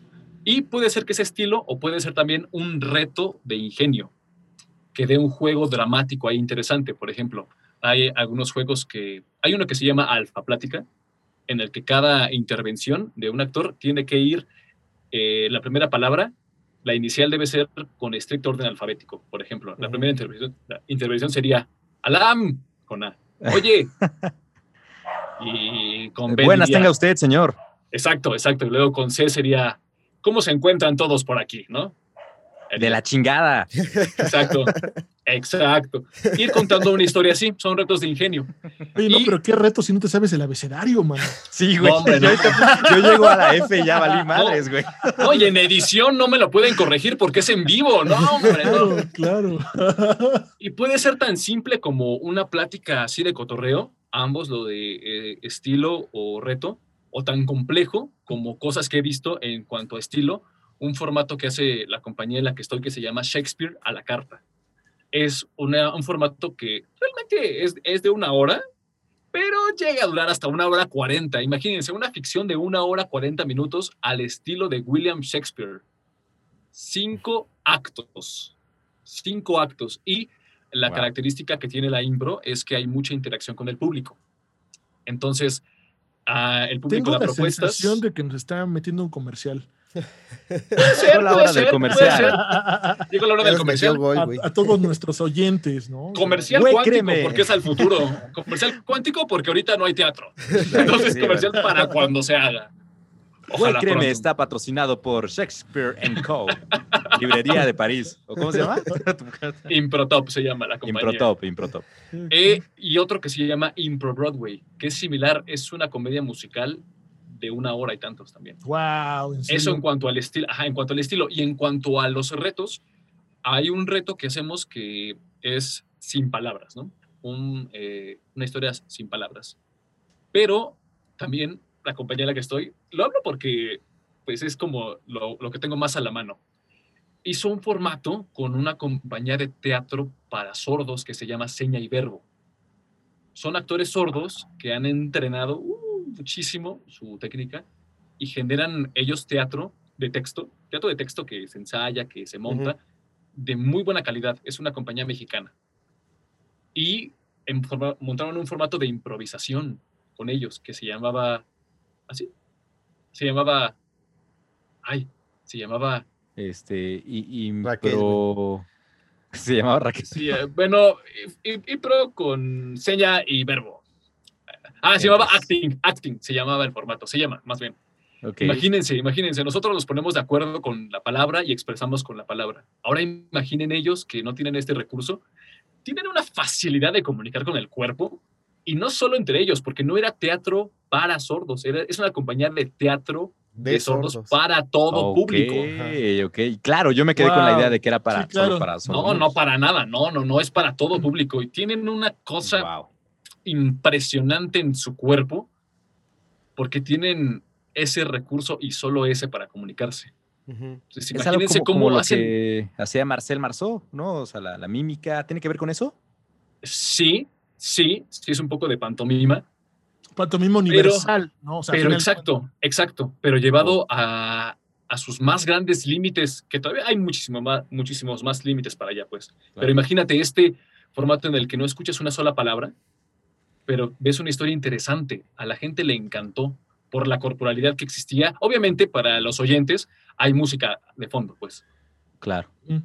Y el músico juega también con ellos pero imagínate, ellos no están teniendo retroalimentación. El músico también tiene que sabérsela porque ellos no solo oyen la vibración, más bien solo sienten, la vibración ellos. Sí, claro. No tienen increíble. la pues, retroalimentación. por eso dicen que, que, Chaplin tuvo el éxito que tuvo mundialmente, ¿no? Porque no necesitaba de palabras, ¿no? En, bueno, en, algunas de sus obras, ¿no? Para, expresar todo eso, ¿no? Sí. Hubo una ocasión eh, que siempre se dan detonantes. El público brinda detonantes. Usualmente, antes de una función de impro, al público se le da un papelito y una pluma y escriben ahí una, una frase o una palabra que detone la historia. Puede ser el título, puede ser un acontecimiento importante en la historia. Y en esta historia, eh, la palabra era jengibre.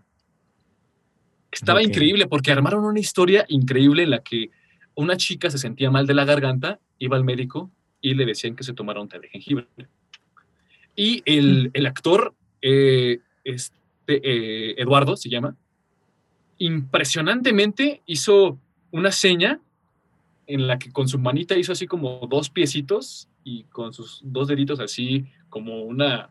Hizo una plantita así, que era el jengibre. Entonces el jengibre de repente colgaba, que lo agarraban, y luego caminaba el jengibre, y él empezaba a moverse como el jengibre y huía, y la chica empezaba a intentar perseguir al jengibre, el jengibre lo acorralaba y no sabía dónde ir, y al final terminan besándose y la chica se cura, ¿no? El jengibre. Ay, qué bonito. Pero imaginen todo este juego actoral en el que el público estaba ahí con ellos, interesado, viendo hacia dónde iba, qué sucedía, sin decir una sola palabra. Porque, pues, para nosotros es súper fácil resolver con una palabra, pero... Sí. Claro. Tómate un té. exacto, exacto. Entonces, ese, esa, característica de la impro de buscar nuevos caminos y que siempre existen. claro, me encanta, está súper interesante. Muy interesante, porque e, esas técnicas se pueden aplicar a lo que sea, ¿no? O sea, si tienes, no sé, una entrevista de trabajo o vas a conocer a alguien así muy cañón y, muchos nos ponemos nerviosos, no sabemos qué onda. Entonces son técnicas que al igual aplican no solo en el teatro, ¿no? Para, para la vida cotidiana. Para... Sí, sí, sí. Y justo muchas veces las personas se acercan a algo escénico o algo artístico, también como para manejar cosas y trabajar cosas dentro de sí mismos, ¿no? Hay gente muy penosa de repente, o gente que no le gusta hablar en público, o que gente que siente que no es creativa, y se acercan a, pues, a manifestaciones artísticas, como para trabajar eso, porque pues el arte parte de uno mismo, ¿no? Todo lo que es uno mismo, lo que tiene, y cómo, cómo externarlo, pues. Cómo lo que tengo aquí en la mente, en el corazón, lo que siento, lo que percibo, cómo tal manera que pueda ser perceptible para los demás. Entonces, de repente, a los talleres que damos aquí en la compañía, también se acerca gente así. Tanto gente que quiere tener em, más preparación en su, en su quehacer escénico, como gente que solo quiere jugar. Y está increíble. Porque, Exacto, porque muchos ni siquiera, muchos se meten a los talleres para jugar, porque el teatro parte mucho del juego. Realmente, en inglés está increíble porque para tocar un instrumento, para actuar y para jugar, el verbo es exactamente el mismo, es play. Es play. Claro. Entonces, creo que entendieron como el concepto de todo porque realmente es un juego muy, muy padre, es jugar muy en serio. Eh, y mucha gente llega también nada más para, no sé, quiero sentirme más seguro, quiero probar qué es porque lo vi y me gustó y quiero ver qué tan difícil es. Claro. es muy democrático. Al final. Es súper chido, ¿eh? Me gusta ese concepto que, mencionas de jugar, de play, porque de niños, ¿qué era lo que hacías para jugar con tus amigos, güey? Te, te inventabas, imaginabas. Ah, sí, sí. Claro, te aventabas tu historia con tus compas. Con tus compas, güey. Partían de una premisa y de ahí hasta. A lo mejor este, imaginaba que estaban jugando a los Power Rangers, güey, pero te, inventabas tu historia de los Power Rangers. Sí, claro. Claro. No, y con una verdad escénica increíble. O, de, o del Cocoon. O del Cocoon. Les, voy, a hablar del Cocoon ahorita, van a ver, van a ver cómo lo relaciono. Pero lo hacían con una verdad escénica, todos hacíamos así, porque te tirabas, te ensuciabas, te rompías la ropa. Y eh, un maestro igual eh, mencionaba que para hacer teatro infantil tienes que jugar mínimo, mínimo como piso al mismo nivel que juega un niño así como mínimo, así como, como más jodido, así. Porque si no, el niño va, va, a ver a un adulto haciendo tonterías. Sí. Claro. Y va a decir, ay, qué estupidez, y por eso luego los niños se hartan o piensan que el teatro es, ay, sí, es gente hablando gracioso. Exacto, exacto, exacto. Eh, Emilio Carballido, eh, un dramaturgo veracruzano, un amplio referente mexicano, decía que para, o sea, el, el teatro sí puede ser una herramienta para educar a un niño, pero realmente el teatro no está ahí para enseñarle, para eso está la escuela. La escuela lo educa. El teatro está ahí para llegar a las fibras del niño, para provocar un sentir ahí. Entonces, el crear esta empatía con el niño de cómo juegas tú, cómo te mueves, cómo hablas, lo que haces en escena, primero genera un vínculo con el niño y te va a poner atención. Y ya el mensaje que quieras entregarle va a ser muchísimo más fácil de que lo perciba y que lo adquiera, a que de repente tú quieras empezar, Hola amigo, hoy te voy a hablar del cambio climático. No, no, por favor, no, no. ¿En qué momento? ¿En qué momento? Estoy buscando un chavo muy guapo. totalmente, totalmente. Pero, que también puede ser un recurso, ¿no, Miguel? Al final te cuenta igual no es lo correcto, pero también puede ser un recurso para que entiendan tal vez algo que no se le está explicando chido, ¿no? La cosa es la, calidad con la que les entregues cosas, ¿no? ¿Cómo le llegas? Exacto, exacto. La inteligencia de, cómo le entregas el mensaje. Que, los, que los entiendas inteligentes, ¿no? Sí, sí, sí. Que parte desde que son inteligentes. No, es, tan, tan sencillo como que he visto cosas aquí de teatro infantil en las que yo he estado llorando, así. Hay una obra que vi que se llama El canto de la rebelión, es teatro infantil eh, musical. Este insectos. Y yo estaba al final así chillando y al lado de mí una niña se estaba riendo. Ah, ¿tú, como, espectador, ¿o qué? Yo como espectador, no se reía de mí, se reía de la obra. Tan, sencillo, tan sencillo como eso, esta obra u otra que se llama eh, la, la en mi jardín, que es una obra que trata sobre migración para niños, ¿sí es totalmente para niños? ¿De qué? Como para la es de migración. Ah, migración. de caravanas migrantes. O sea, son temas complejos. Y en la del canto de la rebelión es una obra muy política. Y es para mm. niños. Y el mensaje es para niños, o sea, para todo público, pero enfocado hacia niños. Y tienen un contenido pesadísimo, o sea, escrito, digamos, la intención o todo lo que quieren transmitir es muy complejo. A través de la obra lo hace bello porque lo hace perceptible y lo hace una puerta al diálogo entre papá e hijo. Y tan sencillo como eso, una obra como tan complejo como una monstruosidad de Disney Pixar, ah, Soul. que dijimos Soul, que de repente yo la estaba viendo y estaba sacadísimo de onda porque está la aventurita y todo, y de repente me acuerdo muy bien de esta frase, están platicando el Joe Gardner, el músico, con la almita esta, la 22. Y le dice, oh, aquí nadie se lastima. Y le dice 22, no, para eso es la tierra. Ajá. Esto está ah, loquísimo. O sea, es un chistecito, pero está increíble. Tiene una profundidad muy cañona. Del hecho que hablan de la muerte, simplemente, ¿no? O sea, hablar de la muerte a un niño y, pues saber que todos nos vamos a morir algún día, pues no es un tema eh, que, hables todos los días, justamente. Pero es muy importante porque por eso surgen muchas neurosis, ¿no? Por, el miedo a la muerte. Ese es nuestro Totalmente. grande miedo y pues de esta parte que ya se ha hecho meme, ¿no? De, del alma que dice este megalomaníaco eh, egoísta que ah, sí. un país el solo, ¿no? oh, está increíble. Ah, bueno, pero eso, eso es en cuanto a al, teatro. En cuanto a la improvisación, también puede tener este, este alcance.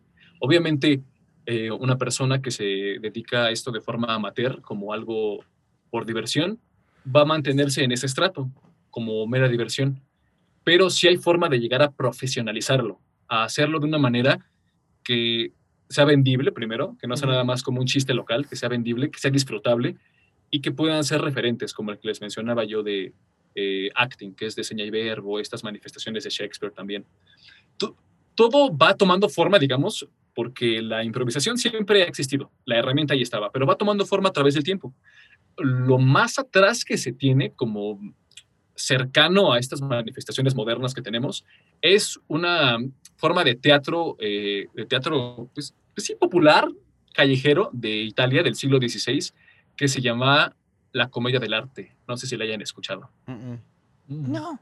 Bueno, la comedia del arte es un teatro popular, siglo XVI, y tenía varias características. Primero, era un poquito callejero, porque se presentaba en las calles, eh, la gente se acercaba a verlo, y tenía personajes definidos, una estructura definida.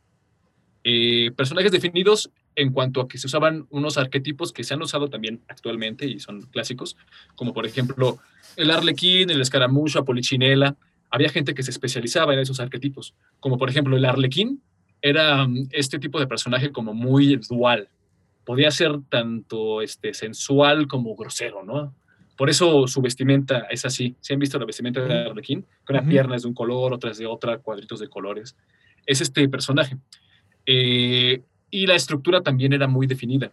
La estructura la llamaban canovacho, era como su lienzo donde tenían pues la lista de personajes que aparecían en su, su sketch y eh, el listado de las escenas que iban a aparecer. Pero todo, todo era improvisado en el sentido de que podía ser un lío amoroso, ¿no?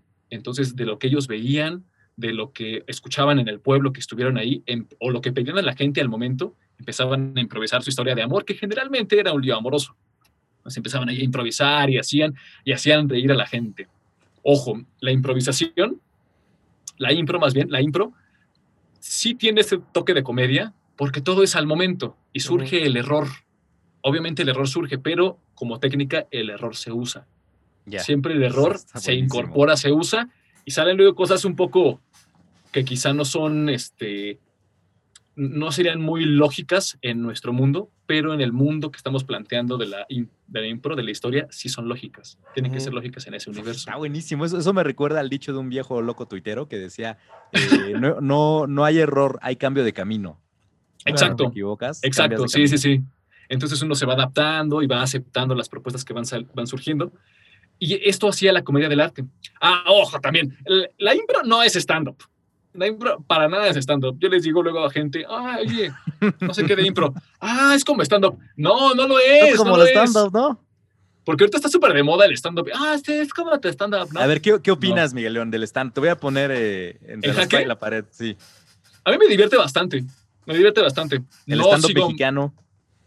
Este, Franco Escamilla. Franco Escamilla, me encanta. Me encanta Franco Escamilla. Pero, por ejemplo, un stand-up sí tiene pincelazos de improvisación, pero todo tiene que estar súper escrito y probado antes. Ellos prueban sus chistes, sus rutinas, y sí pueden adaptarse a lo que el público vaya pidiendo o en donde estén, pero sí tiene que tener algo muy, muy estudiado y muy ensayado. Es como... Por eso no es stand-up. Es como Polo Polo, ¿no? Que, decía que viajaba por toda la República y él iba midiendo qué chiste funcionaba y qué no. Exacto. Y que cuando se le ocurría algo y lo aventaba y no funcionaba, no lo volvía a decir, pero si aventaba algo y funcionaba, se convertía parte de su, de la rutina. exacto, exacto, sí, sí, sí. Sí, porque vas escuchando. Una parte muy, muy importante de la impro es la escucha. Y bueno, esa es la manifestación más atrás. La verdad, en cuanto a actuación, Pasaron siglos y siglos y no se escribió mucho hasta Konstantin Stanislavski, que es como el padre del teatro moderno. Aunque también dicen, Shakespeare es una leyenda. Shakespeare existió, no existió, presta nombres, no sé, es una leyenda, la verdad. El bardo, hablando mal del bardo. Cada quien puede creer lo que quiera de él. Hay, bueno, hay una teoría muy buena, ¿no? De la conspiración, que eran, eran, era una compañía completa. También, sí, sí, que era otro, ¿no? Que, que era su seudónimo Shakespeare. Ajá, exacto. Está muy, muy padre. Pueden creer lo que ustedes quieran. Pero en una de esas, este, pues leyendas urbanas se dice que Shakespeare de repente con sus actores en la compañía los ponía a improvisar ciertas escenas y que él tomaba algunas cosas ya sea para la obra que estaba escribiendo o el montaje que iba a realizar. Seguimos con Stanislavski, que es eh, de los primeros que empezó a escribir igual sobre teatro, ya hacia 1890, finales de, eh, del siglo XIX. Y él empezó a usar improvisación para mm, sus audiciones y sus, sus clases. Él introduce un concepto que se llama el sí mágico, que es este, si yo estuviera, si yo tuviera, si yo eh, debiera, para que los actores entraran en una, en una situación, en un contexto, tuvieran este detonante y empezaran a moverse, a interactuar a reaccionar ante fuera yo. A ver, canta la, tú te la sabes. la de. La de. en el tejado, ándele, ándele.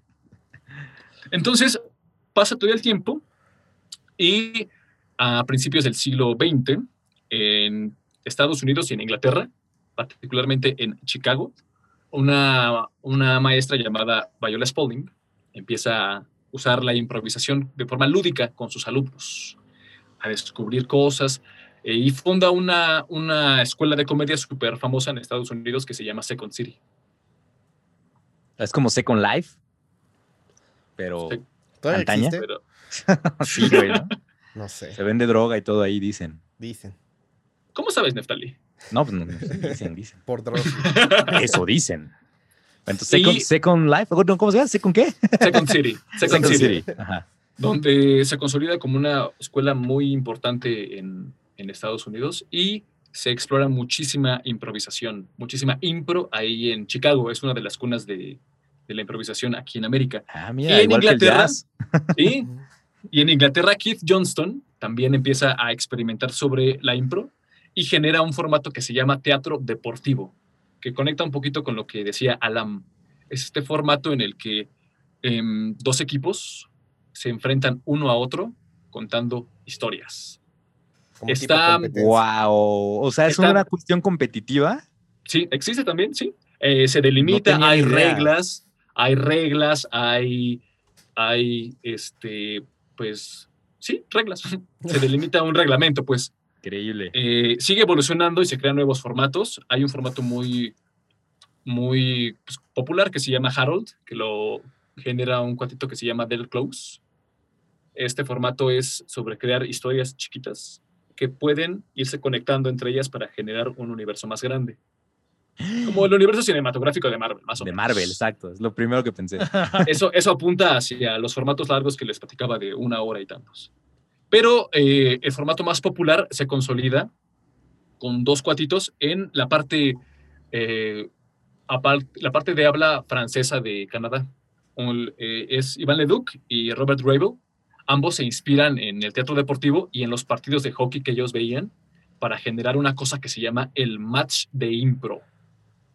El match de impro es, eh, pues es teatro deportivo en el que, en el ambiente de un partido de hockey, aquí en México se hace como un partido de fútbol, pero en el ambiente de un partido deportivo, un equipo se enfrenta a otro contando historias, el público vota y decide cuál es la historia que más les gusta, van sumando puntos, hay reglas, hay faltas, hay un árbitro que marca las faltas, que lleva el marcador y al final hay un ganador, puede haber penales, al final también para decidir si hay un empate, pero está muy bonito porque hay mucha interacción con el público. Ese es como el formato más, más popular que existe ahorita sobre, sobre, sobre impro.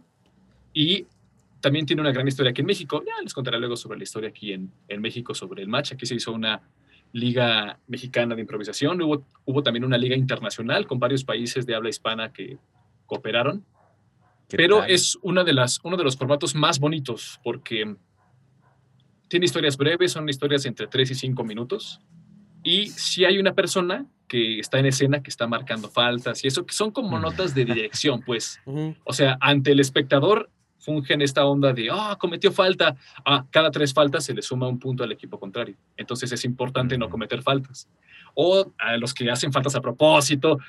Es algo muy, muy disfrutable que el público gusta porque, porque es muy visual además, ¿no? Totalmente. Pues, y aparte uno tiene la idea del fútbol, del partido, entonces entiende muy bien cómo funciona. Exacto, exacto. Y todo, todo tiene que ver con eh, el contar historias, pero va delimitado por las reglas. Por ejemplo, una falta se comete si el jugador abandona este, en, en la visión del el partido de hockey es un patinuar, en la visión del partido mexicano pues es un rectángulo que es una cancha, ¿no? Si abandonas la cancha, es falta, ¿no? Si entras tú y al jugador del equipo contrario le impones un personaje, si él entra planteando que es un viejito y tú le dices, ¿cómo estás, marciano? es una imposición de personaje y pues también haces falta. ¿De cuál marciano, pinche chamaco? exacto, exacto. Puede ser marciano el anciano, güey. Pues, ay. ¿Cómo las compones en el aire, Alamé? Se puede llamar marciano, ¿no? Y con rima y todo, anda inspirado por el freestyle. Sí, justo, justo eso sucede bien bonito porque como se aceptan todos los errores, todas las equivocaciones y las confusiones que existan, tienes que incorporarlas. Entonces podría pasar esto, ¿no? De que fuera marciano, el anciano enano, ¿no? Entonces claro. adquiere una cosa muy padre también el personaje. O por ejemplo también eh, juego rudo, el bloquear a una persona, el no dejarlo jugar. Aquí en vez, sí es una competencia, pero es un poco más sana. Si buscas ganar el punto, pero el punto no lo ganas eh, hundiendo al otro, sino contando una buena historia o una mejor historia. También hay juego sucio, la verdad, sí, sí existe. que le pero es más bonito. Pero al ser algo teatral y al ser algo pues, presentable frente a un público, lo que conviene y conviene a todos es que el público disfrute, no tanto que te luzcas tú, sino que el público se pase un muy bonito rato. Qué hermoso, qué hermoso. Ustedes también son hermosos. Qué hermosos, hermosos. Hermoso. Ah, no. Hay no sé si hable mucho, pero les quiero hablar nada más un poquito de cómo, cómo sucede un poco esto de, de las historias improvisadas. ¿Quieren saber cómo se hacen? ¿Cómo se hace una historia? Ah, porque obviamente ya hablé bastante de más o menos lo que ha sucedido, lo que ha surgido, pero sí hay bases y puntos muy importantes para tomar en cuenta. A grosso modo, al igual que en la comedia del arte, hay una estructura que siempre buscamos seguir para las historias, que es nuestro piso, nuestro anclaje que siempre va a estar ahí y del que no nos vamos a perder, porque si no empezamos a hablar y hablar y ya se vuelve aburrido y confuso y ya se apresta. Pero la estructura es una estructura aristotélica básica, un planteamiento, un acontecimiento y un final, un desenlace. El planteamiento tiene una característica que se llama prol, que tiene que tener cuatro elementos. Que son siglas, P-R-O-L, prol. Personaje, relación, objetivo y lugar. Es un personaje que tiene que tener un objetivo que lo va a mover en la historia, una relación ya sea con su entorno, con un amigo, con una mascota, con un objeto y un lugar en el que se desenvuelva la historia. Es un cotidiano, en, una, en un cuento sería como el, había una vez un tal, siempre, había una vez un Adam que siempre fumaba su vapor, ¿no?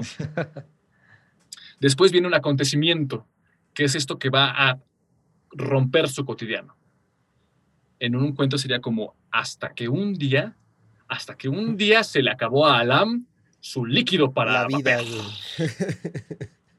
y el acontecimiento es lo que mueve la historia. Va a hacer que Alam haga algo. Por eso, Alam va a ir a buscar más líquido. Y vamos a ver una aventura muy padre de Alam, de Alam acá buscando dinero para comprar su líquido, yendo a la tienda, pidiendo vendiendo droga para conseguir dinero. Exacto, vendiendo, vendiendo a sus perros, o sea, vamos a ver muchas cosas. Vendiendo su amor. Exacto. Propio. Medias, y caeremos en un desenlace, que es el final. Finalmente, Alam consigue el dinero y va por su vapeador.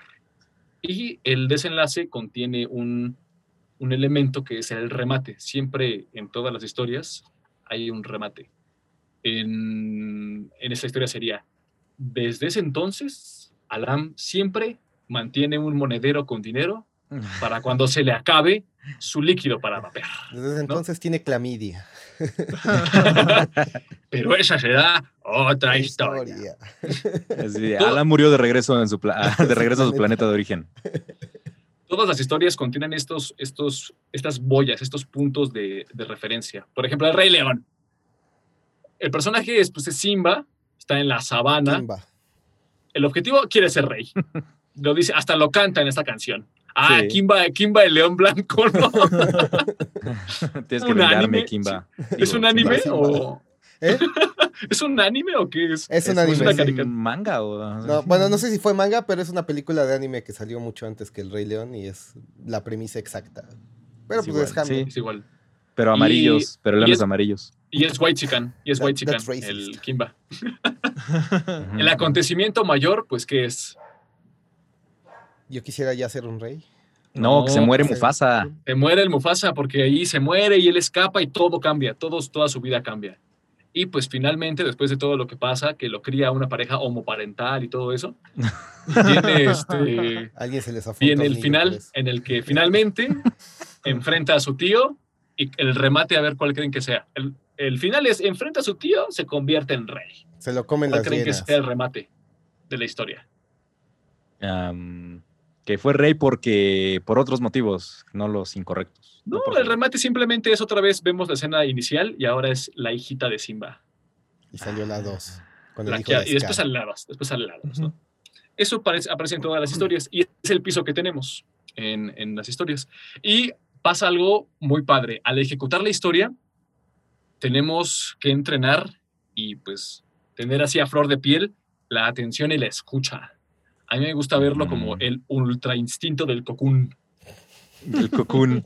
sí, porque... Así, detectar el kit. no, o sea, en, el kit. Increíble. El kit. El kit. El kit de vacunación. El no, estar con tu atención y tu escucha tan a flor de piel que puedas reaccionar muy espontáneamente, ¿sabes? A lo que estás viendo, a lo que sucede. En una escena siempre estamos en contacto visual con quien estamos actuando. Entonces, si él propone algo, yo reacciono y hago y me muevo junto con él. Es por eso lo llamo como el ultra instinto del. Algo muy parecido a lo que comentaba José Luis, el de la improvisación en la música. Exacto. Como músicos también siempre nos estamos volteando a ver qué va a ser el otro. Y, y en esos duelos tú le propones algo, a ver, por ahí vas. O sea, es la propuesta. O sea, tú reaccionas a lo que él propuso, a la figura que él propuso, ¿no? Sí, sí, sí, sí. Y es muy orgánico, es muy padre, es muy disfrutable.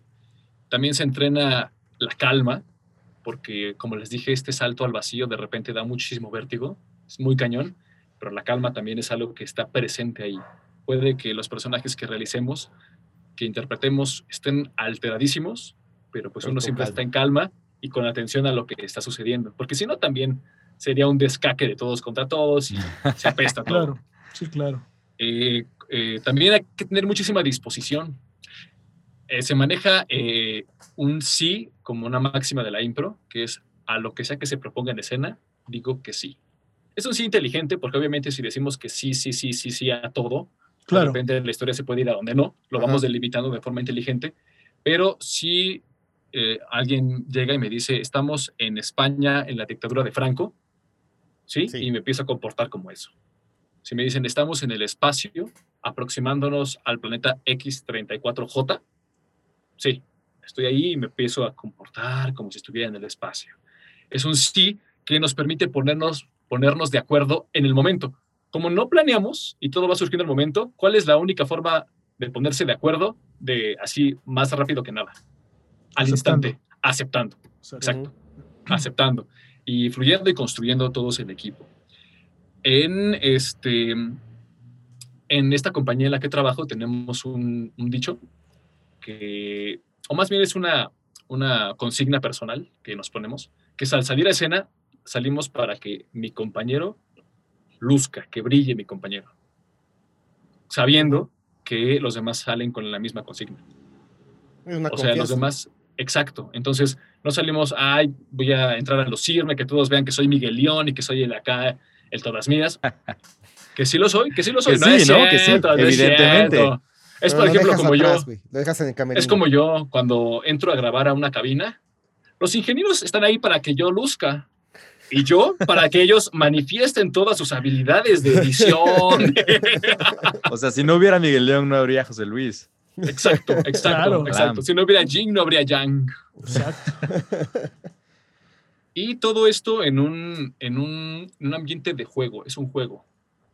Una frase de, de, también de la compañía en la que estoy es que eh, la compañía Improtop jugamos, pero no nos distraemos. Es un juego muy padre, pero siempre estamos al servicio del otro, siempre estamos en atención y buscando dar tanto una buena historia para el compañero y sobre todo para la persona que nos está viendo, la o las personas. O sea, eso es como como la máxima que, traemos ahí y se hace algo muy disfrutable, la verdad. Se crea una complicidad increíble, increíble en el escenario. Sea, nos estamos viendo y sabemos como por dónde vamos a ir y le jugamos allá y crecemos y está increíble. A mí me encanta. Buenísimo. Y, transmitir eso, ¿no? Al público, a la gente. Eh, yo que tuve la oportunidad de ver a Miguel León en una ocasión, es una, una cosa muy, muy chistosa, ¿no? sí, yo también cada vez que lo veo me da risa. Obviamente. Yo estoy para hacerlos brillar a ustedes. Entonces, si tienen chance cuando pase la cuarentena, denle una oportunidad al teatro, una, una oportunidad a la improvisación, al impro, que realmente se van a, van a salir eh, muy relajados y muy felices. Sí, claro, que no, no, no, no, solamente se piense que el teatro en México es el tenorio cómico, ¿no? no, caray, hay mucha bronca. Exacto, que haya más, este, más cosas y lo que está pasando ahí es muy interesante. La verdad son cosas que sí se debe de tener mucho más difusión porque están muy preparados. Estos chicos están eh, día a día entrenando para, para, hacer las cosas bien. ¿no? Tú, hablas con, con, Miguel León y es una persona con mucha cultura. No sé, porque siempre está en, en, esta preparación. Porque está estudiando, mano. Pues es que si no, es que si no terminé la primaria, pues tenía que defenderme de alguna manera, ¿no? Tienes que, sí. sí, Tienes que ahí medir. Oye, ¿y ahorita nos han adaptado en la, en la pandemia? Mm, sí, mucha, mucha raza, y eso está increíble. Mucha raza, la verdad, sí ha hecho muchas manifestaciones ahorita de manera digital. Hay algo, algo interesante sobre la impro que es diferente al teatro. La impro es un fenómeno muy presencial que tiene su magia en, este, en esta presencia. Sí, en lo que reacciona la gente, ¿no? Sus caras, en, su, en sus movimientos, en lo que está haciendo aquellos, ¿no? Que, que, tal vez el espectador se agarró la cara así como angustiado, ¿no? Y pues tú reaccionas sobre eso. Es como sí, sí, sí. ¿no? Sí, y hay, hay, muchos intentos y al principio sí eran muy carentes. Poco a poco se han ido, se han ido haciendo aproximaciones más padres y supongo que en algún momento llegarán a ser más finas todavía. Pero eh, a diferencia del teatro que puedes montar y grabar, y aún así no es lo mismo, eh, la impro sí tiene todavía más caminos que buscar. Pero una máxima de la impro es buscar nuevos caminos en el espacio, que sí los hay, entonces eventualmente sucederá. Improvisar. fuerzas. ¿Qué, qué, podemos hacer? Improvisar. Exacto. ¿Cómo vamos de tiempo, Miguel? Digo, este, Miguel No, pues gracias, mi, Miguel León, gracias por, por dejarnos participar en tu podcast. Sí, muchas gracias, Miguel León. Muchas gracias por la invitación. Miguel León, fit, güey, créeme. Exacto. Yo fui Alam, yo fui Neftalí, yo fui José Luis. No, no, no, no, no. Muchas gracias, señor Miguel ah, Muchas gracias, Miguel. La verdad es que qué bueno que, que, tuviste la oportunidad de estar con nosotros y contarnos todo esto, porque es algo que es, se tiene que apoyar. Está muy fregón para que la gente lo disfrute. Porque lo es algo muy padre. Sí, es muy disfrutable, la verdad. No por ser comercial, pero ni siendo específico, pero ahorita que es esto de pandemia y todo esto que la verdad ya está metido hasta en la sopa, alguien puede encontrar una manifestación artística, ya sea pintar, dibujar, sí. etcétera. Encuentren algo, encuentren algo. Van a adquirir cosas que les aseguro que van a encontrar cosas que sí buscaban y otras que ni siquiera sabían que estaban por ahí, pero que van a disfrutar muchísimo. Exacto. Aprovechar para aprender un nuevo arte, ya sea artístico o cocinar. Incluso. claro. Una, una, habilidad, un algo, un pararse de manos, un lo que sea. Hay muchísimas cosas que se pueden Curar la clamidia de forma casera. Por favor, por favor. De preferencia antes de que acabe el año porque me dijeron que tengo ese tiempo.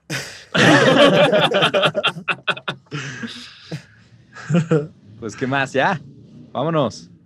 Pues listo, muchas gracias. A ustedes, a ustedes. Gracias, Miguel León. Siempre tan guapo. Ahí, ¿Dónde lo encontramos, señor Miguel León? Denos sus redes.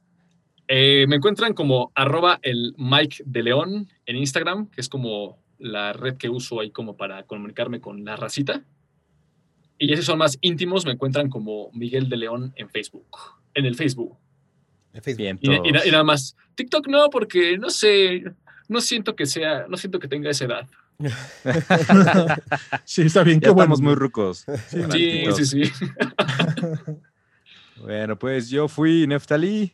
¿y cómo nos encuentran a nosotros? Ah, nosotros estamos como Huecreme en todos lados. ¿Cómo? ¿Cómo? ¿Cómo? Huecreme. ¿Qué no era Huecreme? Podcast. Huecreme. No, ya se corrigió, ya se corrigió. Ah, ok, ok, ok. Créeme. Huecreme Podcast en Instagram también, ¿no? Sí. Instagram, en, Facebook y ya. Y, en Spotify. Y en Spotify. En Spotify, en YouTube. En el YouTube.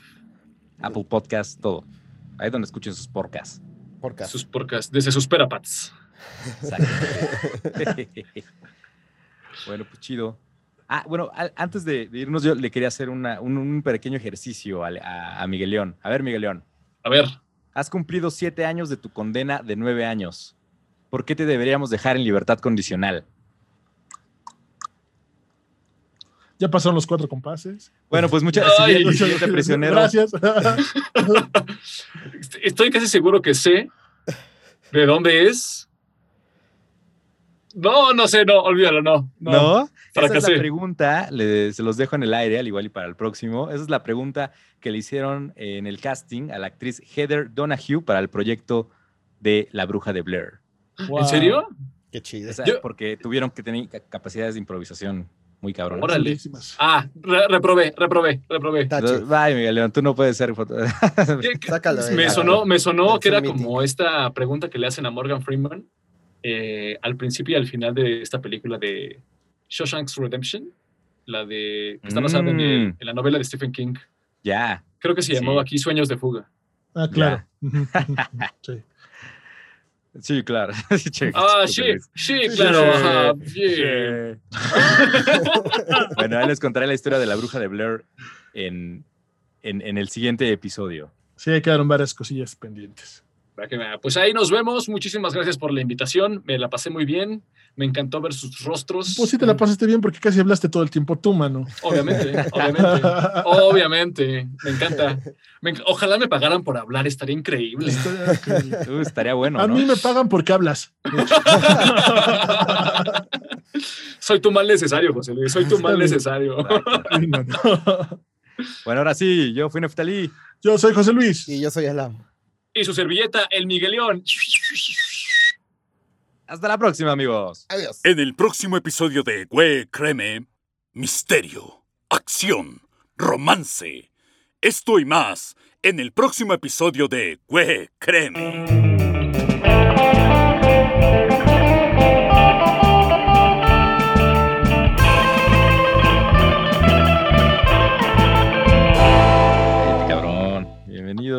A leyendas legendarias.